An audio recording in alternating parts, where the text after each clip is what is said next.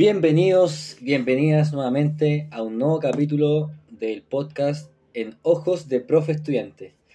Como muchas y muchos saben, está ausente, muy ausente, para ser más exacto, seis meses ausente, pero no era porque yo no quería, no era porque ya eh, no me gustaba hacer podcast o ya, o ya me aburría, sino que mucho trabajo en el colegio. Eh, entonces quería como terminar el año em, dándole este podcast para hacer un cierre, digamos, un cierre muy importante, en verdad personalmente, porque fue mi primer año profesional y me gustaría em, contarles por la idea de este podcast cómo estuvo, eh, qué cosas se hicieron, qué no se hicieron, qué, qué desafíos me quedan Em, ¿Y cómo ha, sido la vida del profe estudiante este año?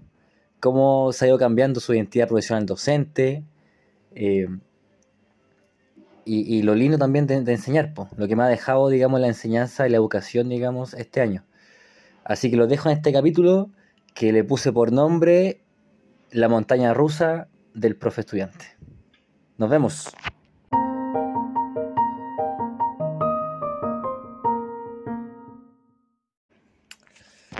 Acá estamos eh, muy ya, ya un poco más descansados, eh, porque muy, de verdad, fue un año muy intenso en todo sentido, eh, con muchos desafíos nuevos para el próximo año, en, el mismo colegio. Y, bueno, pasaron cosas que, que, me han dejado muy marcado, como es la educación en Chile, eh, todo lo que se va, se va, se, se, hace por, por, los chiquillos, el compromiso docente. Y bueno, me gustaría este podcast, como dije al principio, como plasmar todo, todo mi año este, para que, para que ustedes sepan el, el crecimiento o decrecimiento de, del profe estudiante, eh, cómo está, cómo estuvo. Em, y bueno, yo creo que empezar primero por como se habló de este desafío que tomé, que se me dio en verdad, fue una oportunidad que, me dieron de, mi primera experiencia laboral, y no en lo que, en lo que yo hacía, no, no de profesor de inglés, sino que era profesor de tecnología y coordinador de enlace. Coordinador de enlace, como el preocupado como del tema como tecnológico del colegio, ¿ya? Y además profesor de tecnología, haciendo clase a los chiquillos. Em, entonces era un desafío para mí diferente, era un fierro caliente, lo tomé porque me encantan los desafíos, me encanta también aprender cosas nuevas y salir de la, zona de confort, que tanto cuesta, en verdad, cuesta, cuesta mucho. Y, en base, y mm, por eso fue un, año eh, complicado, difícil, em, pero según yo que dio muchos frutos. Como todos saben, o sea, los chiquillos venían de dos años prácticamente sin clases, un año sin clase, nada y empezamos ahora este, este año con clase online y ya recién en septiembre, agosto, septiembre, los estudiantes em, pudieron ir al colegio presencialmente, o sea, imagínense, o sea, tuvieron clases, tampoco podemos decir efectivas, em, tres meses, tres, dos meses con suerte. Em, entonces, que hay un, hay un, hay una, no sé si decir una, brecha, pero hay un, un hoyo eh, pedagógico eh, muy grande y que, no, no, y que va a estar presente el próximo año. Pero yo muy contento por una cosa, que es eh, el apoyo que, el colegio eh, le dio a los estudiantes. El apoyo de, de, los docentes, de los profesores, de los asistentes, de la gente que trabaja en el colegio, las tías que hacen el aseo, que cocinan, todos ellos son un pilar fundamental en, en todo lo que conlleva, digamos, una comunidad escolar. Falta uno de ellas, una de ellas, uno de ellos, y, esta comunidad que acoja. Entonces, eh, uno ahí ve la importancia que tiene como el recurso humano en, la enseñanza a los estudiantes. Em, muchas veces, eh, a mí me pasó al principio también que uno llega con, con prejuicio, al, al, por ejemplo, en este colegio em, prejuicios porque es un colegio municipal de, de, de, de escasos recursos, de que vienen de familias muy vulnerables. Entonces yo creo que cualquier persona, cuando se enfrenta a eso, antes, digamos, de, llegar ahí, yo decía, uff, va, va, a ser difícil. Van a haber estudiantes eh, agresivos, falta de respeto. Porque llega, yo llegué con esa idea. Y, me encontré algo totalmente diferente. Fue como un choque, eh, un choque, digamos, bonito, de encontrarme en un colegio donde eh, los estudiantes eh, son un ejemplo, de verdad, son un ejemplo de, de estudiantes. En, ese lado, en, por, digamos, de esa dimensión, porque obviamente hay un tema ahí pedagógico también de aprendizaje que a chiquillos les cuesta. También algunos no, no ponen mucha atención en clase o, no están ni ahí, o sea, como que ellos hacen otra cosa mientras el profesor enseña. Eh, pero en temas de, comportamiento, así como y el respeto que hay entre ellos y entre ellos y el profesor, eh, fue algo que yo nunca imaginé. Y más viendo este contexto, por el tema, como dije, de, de, de estos prejuicios que uno tiene antes de entrar a un lugar. Eh, y estos prejuicios, yo creo que cualquier profesor lo tiene. O sea, yo puedo decir, eh, oh, tengo, encont encontré empleo en un colegio particular, eh, digamos, donde va la, gente eh, con más ingresos, y yo voy a pensar, no, hay, lo, hay los cabros, los, estudiantes deben ser pero un 7, son así, pero correctos, respetuosos, y no es así, no es así. Eh, entonces ahí está también el tema como la identidad profesional docente que uno va forjando con los prejuicios, lo que uno cree, de, de cómo funcionan las cosas y que uno después, cuando uno está en terreno, cuando uno enfrenta la realidad, eh, se da cuenta que así no es. Entonces por ese lado eh, yo me saco el sombrero con los estudiantes. Eh, también como comenté en, en, en este video, en, en, el capítulo donde hablé como de esta primera experiencia laboral, como cuando entré, el colegio es, es, chiquitito, o sea, tiene 30, eh, 35 estudiantes por, por, por, nivel y es un nivel. O sea, en total hay 330 alumnos, 300 alumnos. Entonces, para cualquier colegio, eso es, muy poco. Entonces, igual facilita como la conexión que uno puede lograr con los estudiantes. Eh, el cómo llegar a ellos. Eh, es mucho más fácil. El tema también de aprenderse nombre, algo que mejor es tan simple como aprenderse nombre yo siempre decía, cuando, yo, cuando antes estaba en la práctica o en la universidad, yo decía, ¿en qué, ¿cómo voy a aprender tantos nombres? Con suerte me sale un nombre de mi, de mi amigo, voy a aprender los nombres de, de 40 estudiantes. Y más, pues si al final, uno, por ejemplo, yo tuve en total 150 estudiantes, 160 estudiantes. Entonces decía, ¿en qué momento voy a aprender todos estos nombres? Y, y se pudo. Y es sorprendente porque obviamente hay tanta repetición y, y, caras que uno va a ir relacionando y se hacen la, las conexiones cerebrales que te ayudan a eso. Eh, entonces igual es como, es como, es como lindo. Porque me acuerdo uno en el colegio, los profesores sabían su nombre pues, y era como algo normal. Y uno, uno lo ve afuera cuando uno está estudiando como profesor. Eh, de, eh, decía, no, imposible. Yo, uno decía, ¿cómo mis profesores en en el colegio se, se aprendían los nombres? Y no, se, de que se puede, se puede. Bueno, y hablando un poco de mí también en, en, el colegio, estuve en hartos proyectos, tuve un proyecto con, con el, Ejército de Chile, o sea, la aviación, la Fuerza Aérea, perdón, de, de, Chile, donde con los estudiantes de séptimo básico hicieron un proyecto aeroespacial.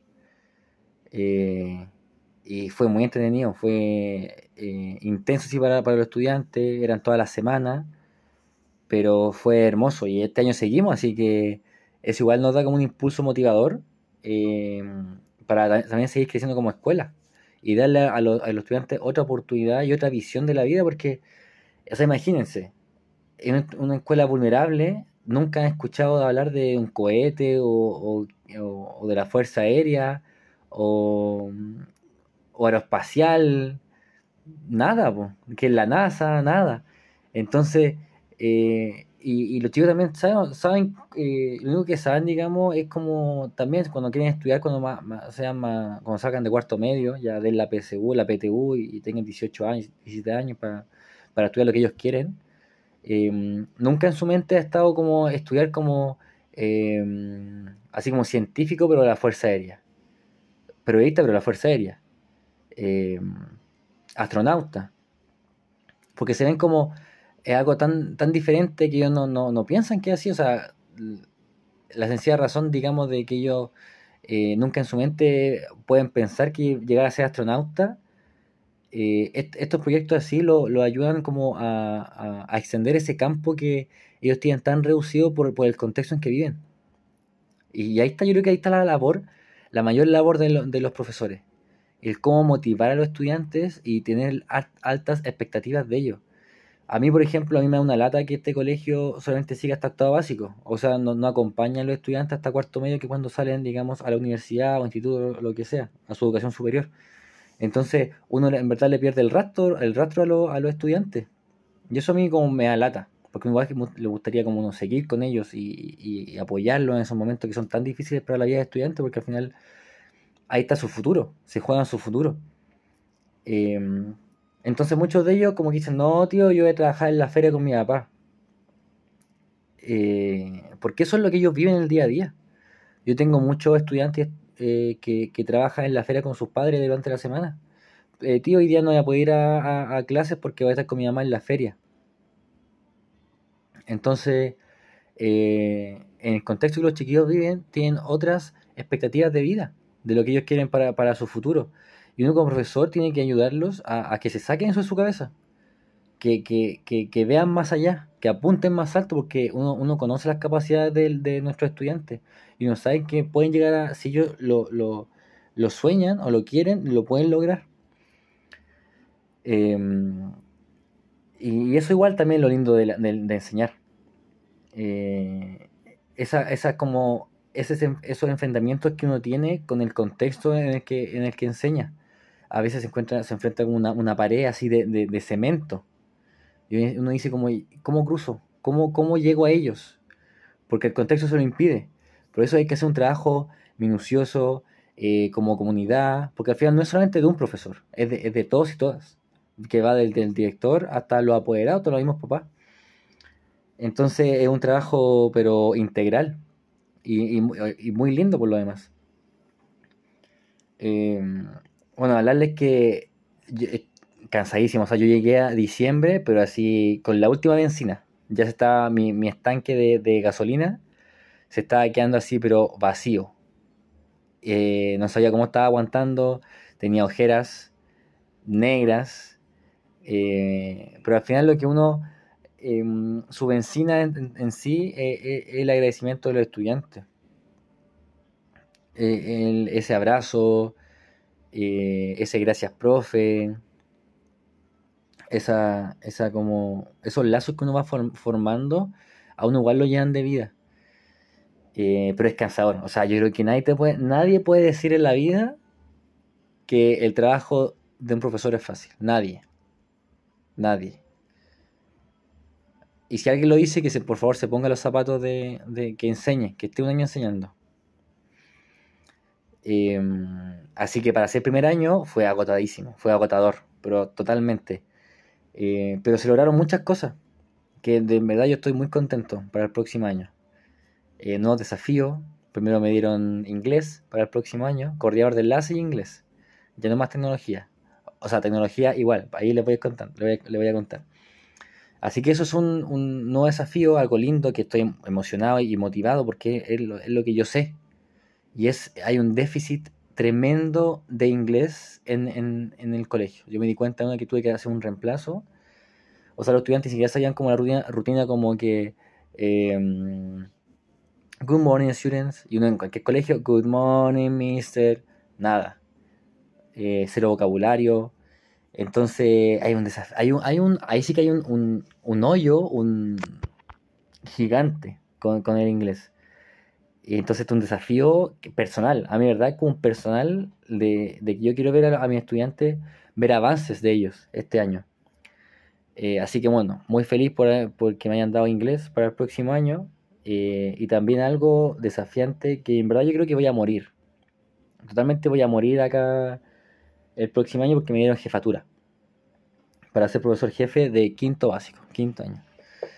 Es algo nuevo, pero también es algo que yo tenía en mi lista de cosas que quería hacer antes, o sea, dentro de mi carrera como profesor.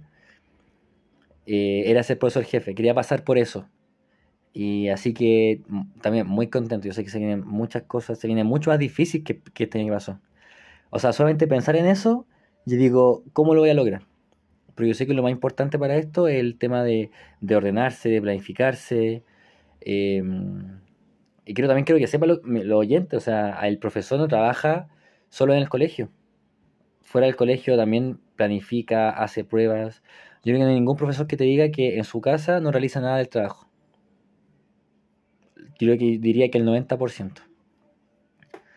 Entonces muchas veces eso no se valora de un, de un docente, de todo el, todo el esfuerzo, todo el tiempo que, que, gasta, digamos, en, en, poder como hacer las cosas para también para los estudiantes, para, para darle lo mejor a los estudiantes. O sea, tengo compañeras que todo el fin de semana en vez de estar con la familia están planificando, haciendo las pruebas porque no, no les da el tiempo durante la semana.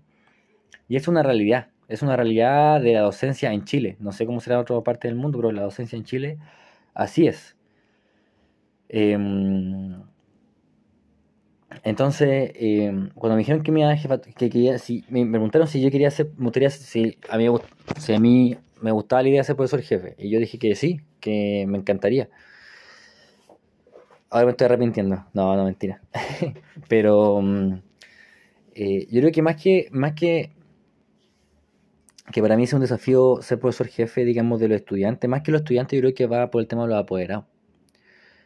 Eh, que hay como, según yo, hay como más problemas. Pero bueno, nuevamente, es un prejuicio que uno tiene. Y obviamente le voy a ir contando este 2022, que ya se va cerrando, imagínense, hoy día 30, 30 de diciembre de 2021. Cerrando este, eh, este podcast con este capítulo, eh, para cerrar este 2021 con el primer año de profe estudiante. Así que muy contento para lo que se viene. Eh, decir también que, este año me, metí a un, a un magíster, un magíster de, liderazgo y gestión educacional. Así que empecé en agosto para que sepan. Eh, porque obviamente como debo haber dicho en algún video, mi sueño en un futuro es ser director de un colegio rural en Chile, en el sur de Chile. Y necesitaba este magíster, digamos, para... Uno necesita, este magíster para, para poder optar a eso. Pero obviamente hay que estar bien aterrizado porque yo digo, me falta todavía, me falta mucha experiencia, o sea, me falta mucho tiempo en, la, en digamos, de, de calle, como se dice acá en Chile. Me falta mucha calle todavía. Eh, tomarlo con calma, todavía soy joven. Eh, entonces yo creo que todas las cosas llegan a su momento, a su momento preciso. Y ahora no tengo en mi momento preciso porque estoy recién empezando. Necesito, tanto, necesito conocer tanto, tanto, tanto de la educación. Pero bueno, voy recién ya terminando mi primer semestre, son dos años, así que hay que una, una vuelta muy larga a todo esto, pero a la vez también, o sea, es, muy entretenido. Y uno conoce muchas realidades también de, de los profesores y profesoras de, Chile, porque online. Eh, pero obviamente todo está en la misma, o sea, como que no tienen tiempo para nada. Porque en verdad sí es la vida, profesor. Así que eso me tiene muy contento. Así que el próximo año va a estar, pero lleno de cosas. Eh, más que el año que pasó. por eso les pido que, que recen por mí. que me manden mucha fuerza. En verdad es verdad que la vibra y saber que nos tenemos nosotros, o sea, yo sé que puedo confiar en, en, mis, mis, colegas em, en todo sentido. Y eso también es lo rico como de, de, ser profesor, como los lazos también que uno hace con, con, con tu grupo, de, con, con tus colegas.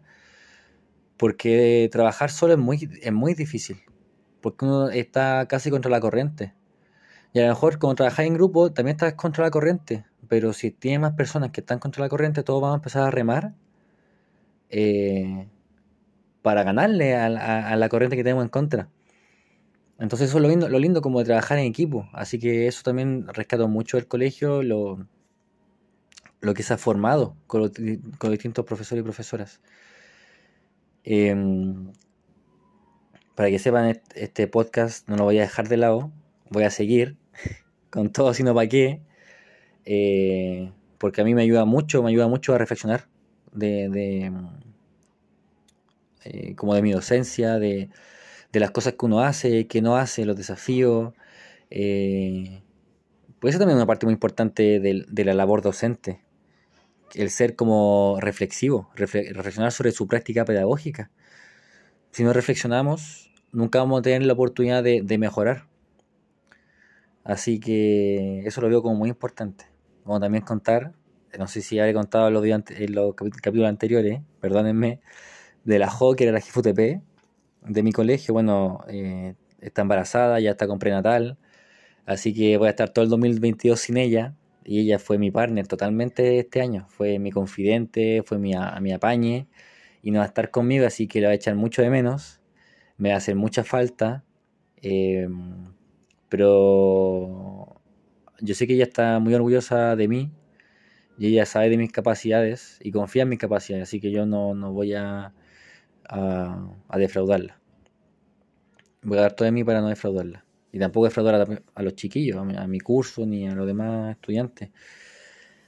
Así que, bueno, eso. Eh, muy feliz de haber, podido darle este como resumen a un poco de, la docencia de este año, los desafíos que vienen para el próximo año, cómo estuvo mi año. Eh, esto podría estar para largo con todas las cosas que me pasaron. Pero acá este fue un mini resumen del profe estudiante del año 2021 y que hay que estar recargado de energía, pero para el 2022, pero con todo. O sea, eh, porque se vienen tantas cosas que mm, es necesario tener toda esa energía.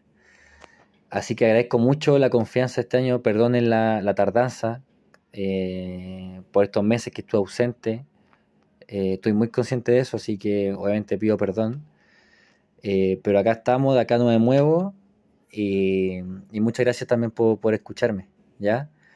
Así que les mando un abrazo en cualquier parte del mundo que estén. Gracias por escucharme. Que tengan un excelente fin de año. Que sea un hermoso año nuevo. Y que este 2002 sea mejor aún que el 2021. Mucho mejor. Que se cumplan muchos objetivos, muchos sueños.